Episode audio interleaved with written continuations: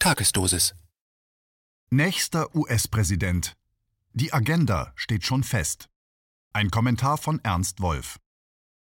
Diese Woche ist es soweit. In den USA findet die Wahl des Präsidenten statt.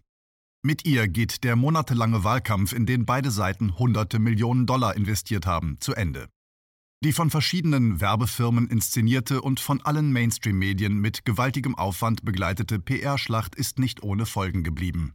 Die überwiegende Mehrheit der US-Bevölkerung glaubt einmal mehr, dass es einen Unterschied macht, ob im Januar 2021 ein Demokrat oder ein Republikaner ins Weiße Haus einzieht. Das aber ist nicht der Fall.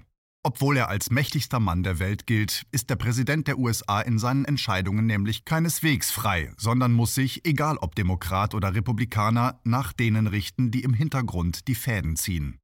Waren das über Jahrzehnte Wall Street und die Konzerne des militärisch-industriellen Komplexes, so sind es in unseren Tagen die wichtigsten Vertreter des digital-finanziellen Komplexes.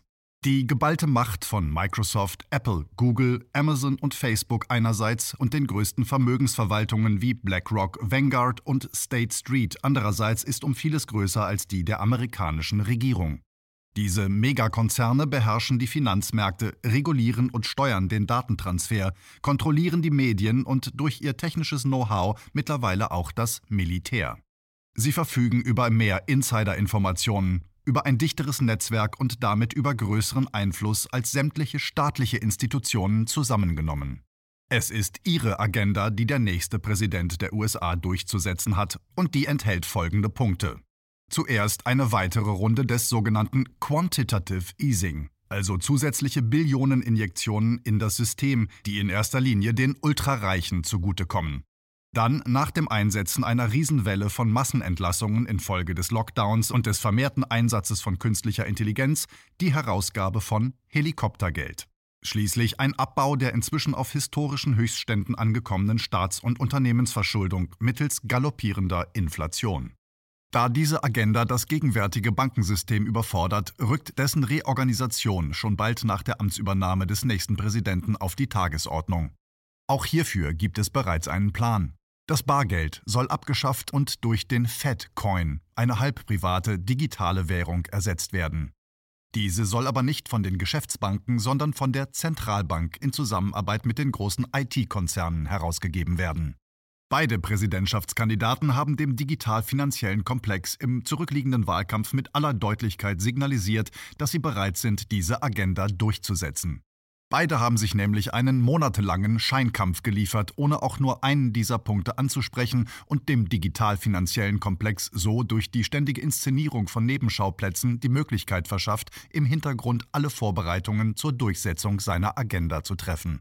Weder Trump noch Biden haben im Wahlkampf auch nur ein Wort darüber verloren, dass die Bilanz der US-Zentralbank innerhalb eines Jahres um 90 Prozent gestiegen ist, dass die Staatsverschuldung allein in diesem Jahr um 4 Billionen Dollar auf 27 Billionen Dollar angewachsen, dass aber der Löwenanteil dieses Geldes nicht etwa der Bevölkerung, sondern einer winzigen Schicht Ultrareicher zugute gekommen ist und dass es in der Geschichte der USA noch nie eine so gewaltige Vermögensumschichtung von unten nach oben wie 2020 gegeben hat. Vor allem aber haben sowohl Trump als auch Biden ihren Landsleuten zwei für ihre Zukunft überaus wichtige Ereignisse verschwiegen.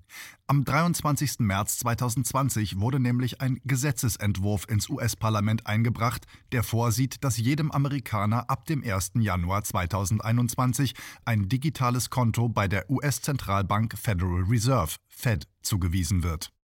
Am 30. Juni wurde dieser Gesetzesentwurf im Kongress angehört, sodass es nun nur noch der Zustimmung der Abgeordneten bedarf, um ihn in Kraft zu setzen. Dieses digitale Zentralbankkonto ist nicht nur der Dreh- und Angelpunkt einer neuen Geldordnung, die notwendig ist, weil das bestehende Finanzsystem in seiner bestehenden Form nicht mehr aufrechterhalten werden kann. Seine Einführung markiert vor allem das Ende einer historischen Epoche, in der die US-Bürger das Recht hatten, ihre Finanzen selbst zu regeln und ihr Geld in Eigenregie zu verwalten. Es eröffnet eine geschichtliche Phase, in der die gesamte US-Bevölkerung der Überwachung, der Kontrolle und der uneingeschränkten Willkür einer Allianz aus Staatsorganen und Großkonzernen preisgegeben wird, und zwar von einer politischen Einheitsfront aus Demokraten und Republikanern, angeführt von Joe Biden und Donald Trump.